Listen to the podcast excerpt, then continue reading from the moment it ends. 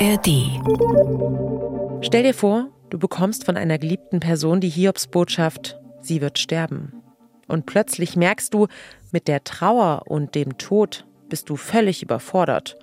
Und obwohl der Tod zum Leben dazugehört, ist man damit in Deutschland auch ziemlich schnell allein.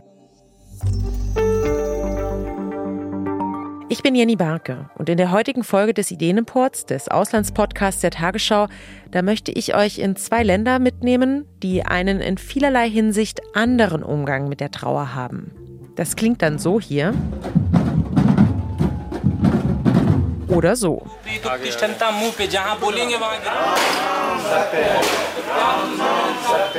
Die Trauer kann hier durchaus laut sein. Sie wird oft gemeinschaftlicher ausgelebt und teils wird versucht, der Trauer die Schwere zu nehmen. Können uns Mexiko und Indien Vorbilder für eine offenere Trauerkultur sein? Diese Folge ist ein bisschen persönlich. Denn die Trauer, sie ist auch in mein Leben gekommen. Ich muss akzeptieren, dass ein nahestehender Mensch bald unerwartet und viel zu früh vor allem sterben muss. Und während ich das hier im Podcast sage, da schäme ich mich schon fast dafür, denn über das Sterben offen zu reden, das fühlt sich irgendwie falsch an. Trauern und Tod, das wird in Deutschland gerne im Stillen gemacht, verschwiegen, versteckt. Das liegt auch daran, dass das Gegenüber, selbst gute Freunde, oft nicht wissen, wie sie mit der Trauer umgehen sollen und Trost spenden können. Viele Menschen bleiben damit allein.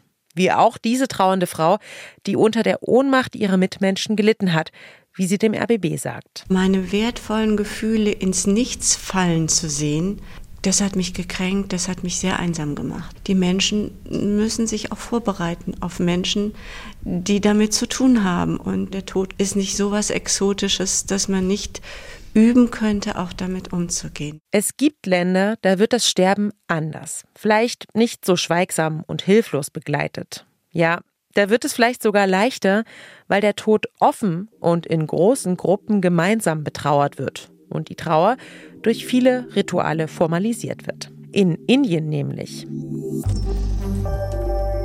Indien ist mit 1,4 Milliarden Einwohnern das zweitbevölkerungsreichste Land der Welt.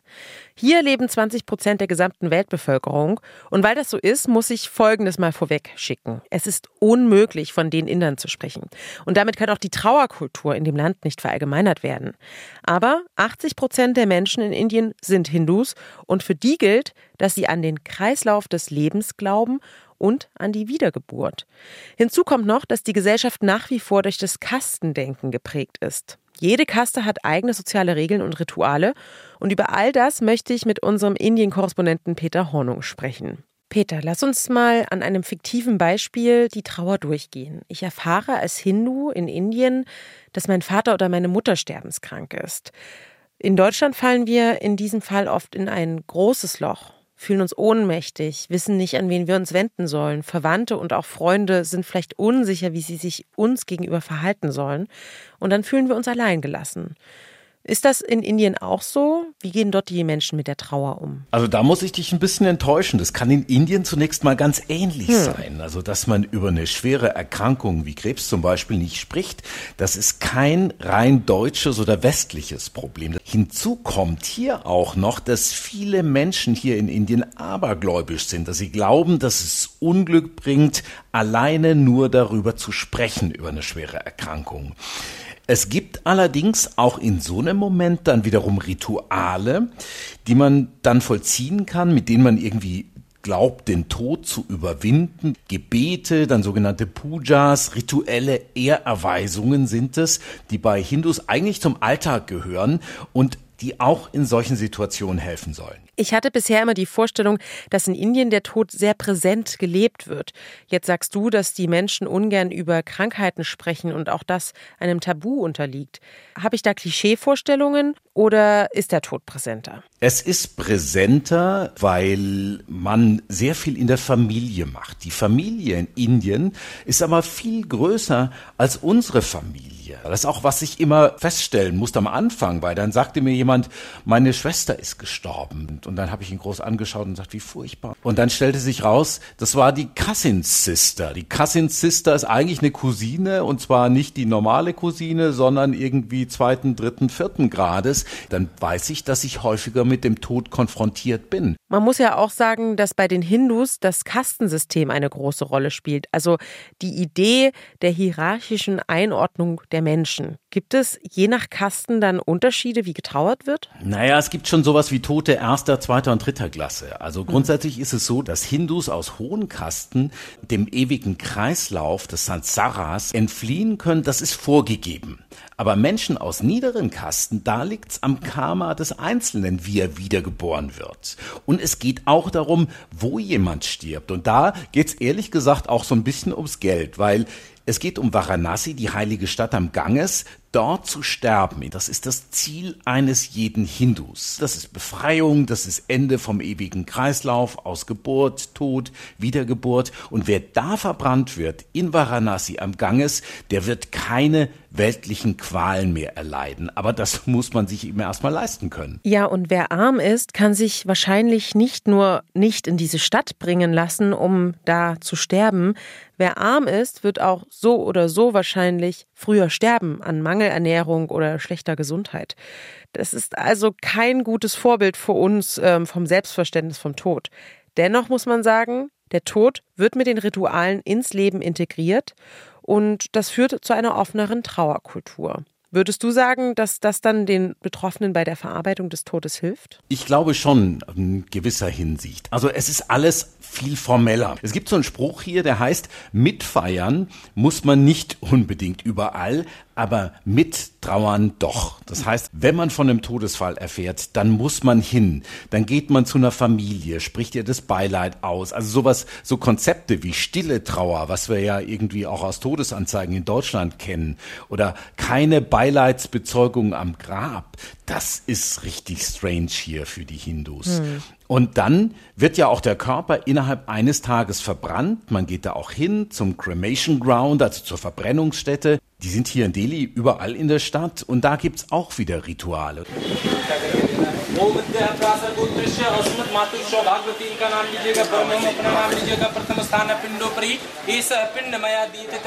Was wir hier hören, das ist ein Priester, ein Pandit, der spricht Mantras. Das heißt, da stehen jetzt um die Feuerstätte herum, da wird also quasi der Tote, die Tote verbrannt und der spricht inzwischen Mantras in Anwesenheit der Familie. Und die laufen dann außen rum und äh, sprechen dann selber was. Ram, heißt Ram Nam Satya. Ram ist der Gott, Nam ist der Name, Satya ist die Wahrheit und das heißt Ram, der Gott, ist die Wahrheit. Das ist etwas, was immer wiederholt wird, wenn man um die brennende Leiche außen rum geht. Und dann sieht man auch, man wird konfrontiert mit dem Tod in dem Fall. Es ist ritualisiert, man kann sich auch so ein bisschen fallen lassen, weil man weiß ja, was man tun muss und man kann ihm aber auch wieder nicht entfliehen. Und das ist, glaube ich, schon auch etwas, was einem Erleichterung verschafft. Und dann gibt es ja noch ein Konzept neben den Kasten, das vielleicht auch dazu beiträgt, dass der Tod nicht als so etwas Endgültiges und Verschreckendes gesehen wird. Die Idee von der Wiedergeburt. Würdest du das bestätigen, dass das dem Tod den Schrecken nimmt für die Menschen, die Hindus? Das ist sicherlich ein Teil, aber das darf man tatsächlich auch nicht überschätzen. Es ist ein tröstlicher Gedanke mit der Wiedergeburt, wobei die Frage ist, als was wird man wiedergeboren? Und eigentlich geht es ja am Ende um den Ausbruch aus dem ewigen Kreislauf der Wiedergeburt. Aber der Durchschnittsinder, die Durchschnittsinderin, die sind nicht unbedingt viel religiöser, als wir es in Deutschland sind. Das ist das, was ich hier erlebe. Insofern glaube ich, dass weniger der Glaube an die Wiedergeburt den Menschen hilft, als einfach die Form des Trauerns. Das Korsett, ein Korsett hat ja zwei Funktionen. Auf der einen Seite schnürt's einen ein, nimmt einem manchmal die Luft zum Atmen. Auf der anderen Seite ist es aber auch ein Rahmen, der einen hält. Und ich glaube, diese Funktion, die ist ganz wichtig bei den Trauerritualen der Hindus. Würdest du sagen, dass eben diese Rituale, die nicht nur religiös begründet sind, eine Hilfe wären, auch für uns in Deutschland? Was könnte man hier übernehmen? Ich glaube, wenn man sich das vor Augen führt, dann wird einem klar, was da tatsächlich etwas ist, was man als Konzept, ohne jetzt das Religiöse tatsächlich zu übernehmen, in Betracht ziehen sollte. Es stützt die Menschen, die trauern, sie werden nicht alleine gelassen. Das ist sozial eigentlich sogar verpflichtet, dass man mit Menschen trauert, dass die sich nicht abschotten, sondern dass man dahin geht. Ich habe mal meine Kollegin Deepika gefragt. Es gibt ja diese Trauerzeit von zwei Wochen. Und da hat sie sich dazu geäußert, wie sie das auffasst selbst. Die 14 Tage machen uns bisschen stärker und wir dürfen ab dem 15. Tag nicht mehr trauern. Das heißt, das ist jetzt vorbei. Es ist geschehen, was das Schicksal vorausgesagt hatte, dass man sterben sollte.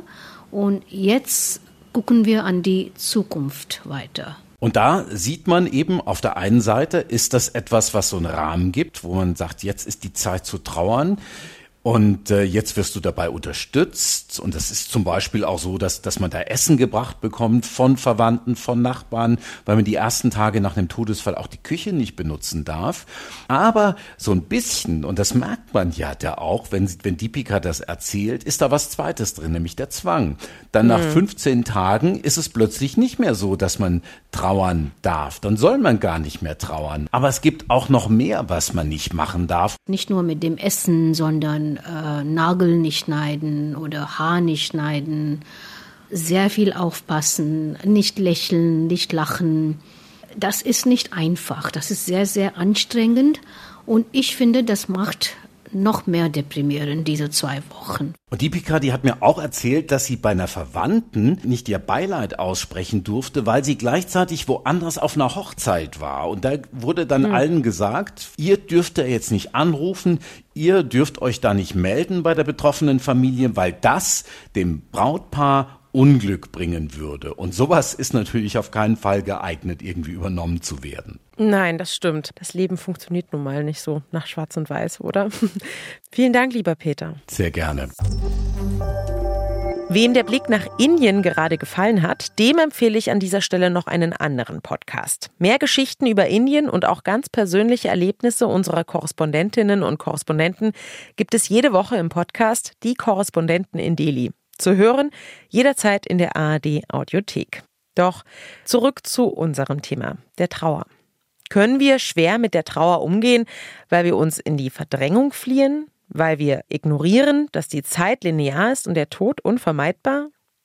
Bei meiner Recherche zu Trauerkulturen weltweit ist mir aufgefallen, in vielen Ländern wird der Tod präsenter ins Leben integriert. In Bulgarien zum Beispiel gibt es die Tradition, Todesanzeigen öffentlich auszustellen. Angehörige bedrucken einen Zettel mit dem Namen und den persönlichen Infos der Person. Die Todesanzeige wird öffentlich an einen Lieblingsort des Verstorbenen aufgehängt, zum Beispiel der Lieblingsbar, und dort bleibt die Todesanzeige dann über Wochen und Monate, teils sogar viele Jahre lang hängen. Sehr individuell wird der Tod in Ghana begangen. Dort hat die Sargkunst eine lange Tradition. Jeder Sarg wird auf die verstorbene Person angepasst. Ein Fußballer bekommt einen Holzsarg in Form und Farbe eines Fußballs zum Beispiel. Oder es gibt Särge, die sehen dann aus wie Colaflaschen, Teekannen oder Löwen. In Indonesien werden die Toten auf der Insel Sulawesi zur Manene, zum Fest der Zusammenkunft, wieder ausgegraben. Die Angehörigen feiern bei gutem Essen und für sie ist diese Tradition eine Zeit voller Freude, in der sie ihren geliebten Verstorbenen nochmal nahe sein können. Den Toten nahe sein und gemeinsam mit ihnen feiern, das ist auch eine zentrale Tradition des zweiten Landes, in das wir heute reisen, nämlich nach Mexiko. In Mexiko ist der Tod allgegenwärtiger als in Deutschland. Das bedeutet natürlich nicht, dass die Menschen im Angesicht des Todes weniger traurig sind, aber sie integrieren den Tod stärker in ihr Leben. Viele Familien bauen Altare für ihre Verstorbenen. Die Darstellung von Todesfiguren ist überall sichtbar. Die Katharina lassen sich sogar viele tätowieren. Es gibt öffentliche Altare, zum Beispiel in Mexiko-Stadt. Da gibt es einen der Santa Muerte, der Todesheiligen, zu der Menschen auch über die Grenzen Mexikos hinaus hinpilgern. Zentral bei all den Traditionen ist der Tag der Toten. An diesem Tag tanzen Skelette, trinken die Verstorbenen einen Tequila mit den Trauernden. Es wird gelacht, geschrien, gesungen, aber natürlich auch geweint. Seit drei Jahren kann unsere Korrespondentin Anne Dämmer sich ab dem 31. Oktober für uns ein Bild von den schrägen Todesfeiern machen. Eine schnapstrinkende Tote, als Skelette verkleidete Feiernde. Es gibt so manche Skurrilitäten rund um den Tod und die Trauer in Mexiko. Doch der Tod wird ja für die Mexikaner sicherlich auch nicht lustig sein, sondern ein großes Leid verursachen. Hast du den Eindruck, dass diese bunten, vielseitigen Traditionen in Mexiko Trost spenden? Naja, also man muss ja sagen, die Mexikaner haben tatsächlich einen ganz anderen Umgang mit dem Tod, der vielleicht in Deutschland skurril erscheinen mag. Ähm, dem Glauben nach kehren die Toten ja zwischen dem 31. Oktober und dem 2. November, also aller Seelen und dem Tag der Toten zurück. Und es werden bunte Altäre gebaut und letztlich ist das Motto, nur wer vergessen wird, ist wirklich tot. Ähm, darum ist es den Mexikanerinnen und Mexikanern auch so wichtig, ihre Toten gebührend zu feiern und ihrer zu gedenken. Der Soziologe und Anthropologe Fernando Plasencia aus Aguascalientes hat mir am Telefon erklärt, äh, dass mit den ganzen Traditionen, die es in Mexiko gibt, letztlich der Tod systematisch negiert wird. Mhm. Ähm, er sagt, no te mueres te conviertes en alma en pena, te puedes comunicar con los vivos. Die Mexikanerinnen und Mexikaner würden glauben, dass sie sich in eine arme Seele verwandelten, die in Kontakt mit den Lebenden treten kann, also zurückkehrt und sich um diejenigen kümmert, die sie lieben. Und die Stadt Aguascalientes im Zentrum Mexikos, aus der der Soziologe stammt, hat sogar ein Museum, das sich dem Thema Tod widmet und von dort stammt auch der berühmte mexikanische Kupferstecher und Karikaturist ähm, José Guadalupe Posada, der mit seinen Darstellungen von tanzenden und fein herausgeputzten Skeletten maßgeblich ähm, zur nationalen Identitätsbildung des Toten Tages tatsächlich beigetragen hat. Also dem Tod werden in Mexiko sogar Ausstellungen gewidmet. Mir kommt diese ganze Huldigung fast wie ein Kult vor. Woher kommt denn diese allgegenwärtige Verehrung des Todes mit Figuren und Symbolen und der Verstorbenen selbst, die man in anderen Ländern so nicht findet. Ja, das ist richtig.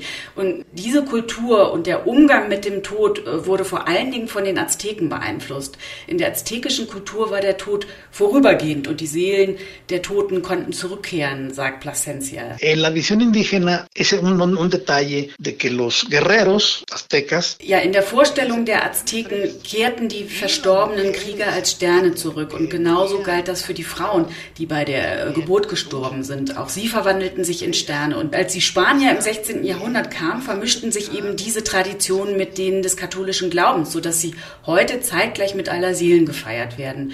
Die europäischen Völker gingen davon aus, dass der Tod ein endgültiges Phänomen ist, nachdem die Abrechnung kommt. Und diese Vorstellung eben vom Tod erzeugte bei den Menschen aufgrund ihrer christlichen Erziehung eine eher ängstliche Haltung. Und das ist eben in Mexiko anders. Da mischt sich eben alles. Und dass die indigene Vorstellung vom Tod eine hoffnungsvollere ist, mindert das die Angst der Mexikaner oder wie kann man sich das vorstellen? Genau, also letztendlich diese Idee, dass die Seelen zurück auf die Erde zurückkehren und eben mhm. die Familienangehörigen besuchen, impliziert natürlich was Positives und ja. eben damit negieren sie letztlich für diesen Moment auch den Tod. Diese jahrhundertealten Traditionen, die du beschreibst, die sind ja extrem präsent bis heute. Der Dia de los Muertos steht da im Mittelpunkt.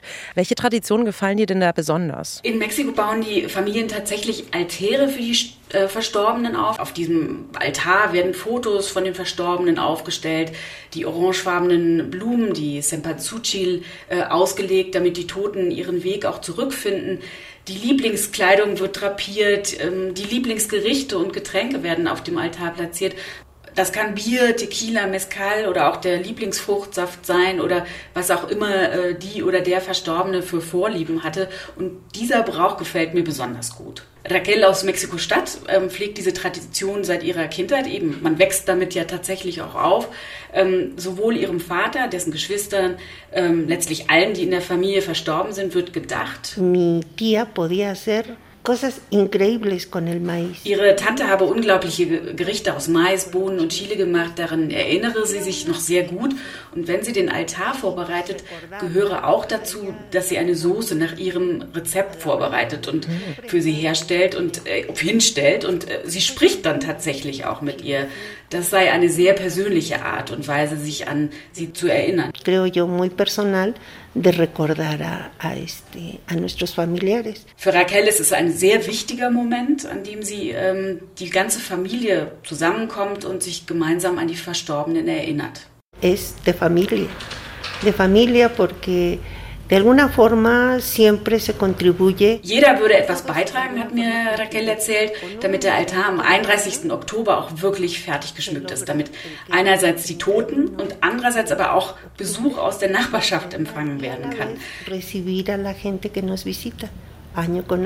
In manchen Familien überbietet man sich förmlich. Die Altäre werden immer größer. Im Fall von Raquel reichte nicht mehr nur ein Raum im Haus aus, sondern da musste dann auch der ganze Hof noch herhalten. Und ihre Familie öffnet den Altar tatsächlich auch für die Nachbarschaft. Und im letzten Jahr haben mehr als 1000 Menschen äh, sie zu Hause besucht. Wow, okay, das ist äh, wirklich eine andere Form des Feierns.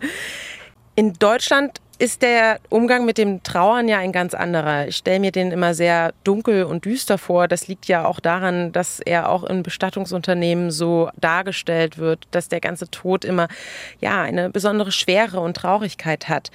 Ähm, finden die Mexikaner ähm, etwas besser Trost in, in, die, in ihren Ritualen, die sie haben? Beziehungsweise könnten wir vielleicht auch davon lernen, die offene Trauerkultur auszuleben und dadurch einen besseren Umgang mit der Trauer zu finden? Ja, ich denke schon, dass wir uns da was abgucken können. Ähm, die Idee beispielsweise des Altars ist tatsächlich eine schöne und finde ich auch praktikable Idee. Zum einen erinnert man sich eben an die Verstorbenen und es verbindet aber auch die Familie oder auch Freunde. Man lässt gemeinsame Erlebnisse nochmal aufleben und ich würde schon denken, das lindert die Trauer und man fühlt sich damit sicher weniger alleine. Also in Mexiko mischt sich ja bei der Vorstellung vom Tod ganz viel. Indigene und christliche Einflüsse kommen da zusammen. Was sollten wir deiner Meinung nach von der mexikanischen Trauerkultur übernehmen? Und gibt es vielleicht auch negative Aspekte, die wir auf gar keinen Fall aufgreifen sollten?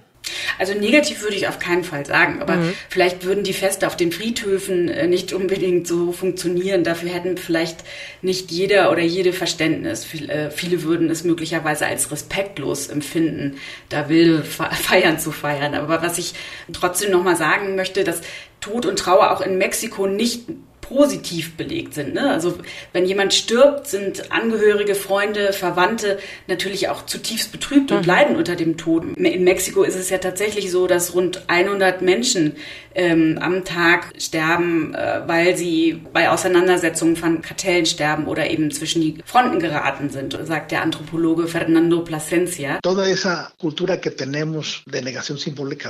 Eh? Auch in Mexiko werde ebenso getrauert wie in anderen Regionen der Welt. Aber diese vielfältigen Traditionen würden helfen, Trost zu spenden. Allein die Idee, dass die Seelen am Totentag zurückkehren und unter, unter einem weilen und um, um einen herum letztlich sind und solange man die Verstorbenen nicht vergisst, sind sie auch um einen herum. Das ist dann ja schon irgendwie auch tröstlich. Ja, eine sehr schöne Vorstellung auf jeden Fall. Vielen lieben Dank, Anne, dass du uns mit nach Mexiko genommen hast, um uns die Totenkultur, die Trauerkultur dort vorzustellen. Gerne. Eines ist klar. In Mexiko und Indien, da wird nicht weniger getrauert. Der Tod wird auch nicht leichter hingenommen als in Deutschland. Doch beim Trauern hilft, dass in beiden Kulturen der Tod viel offener besprochen und thematisiert wird auch wenn es in Indien große Hemmungen gibt, über den Grund des Todes, etwa eine Krankheit, zu sprechen. Außerdem ist der Tod aufgrund von schlechter Gesundheitsvorsorge, Kriminalität oder Armut präsenter und gegenwärtiger als bei uns. Aber die Angehörigen der Sterbenden, der Verstorbenen, die werden nicht allein gelassen. Und es gibt weniger Tabus, aktiv Beistand zu leisten. Ganz wichtig sind in Mexiko und Indien Rituale. Das Korsett, von dem Peter Hornung sprach, es schnürt ein, aber es stützt auch. Uns sind viele Rituale abhanden gekommen.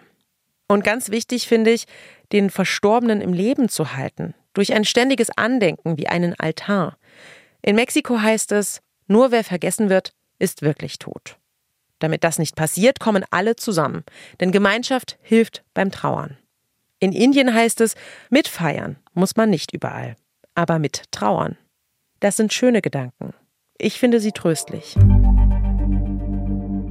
Das war's vom Ideenimport diese Woche mit mir, Jenny Barke vom RBB. Abonniert uns, wenn euch die Folge gefallen hat und empfehlt uns gerne weiter.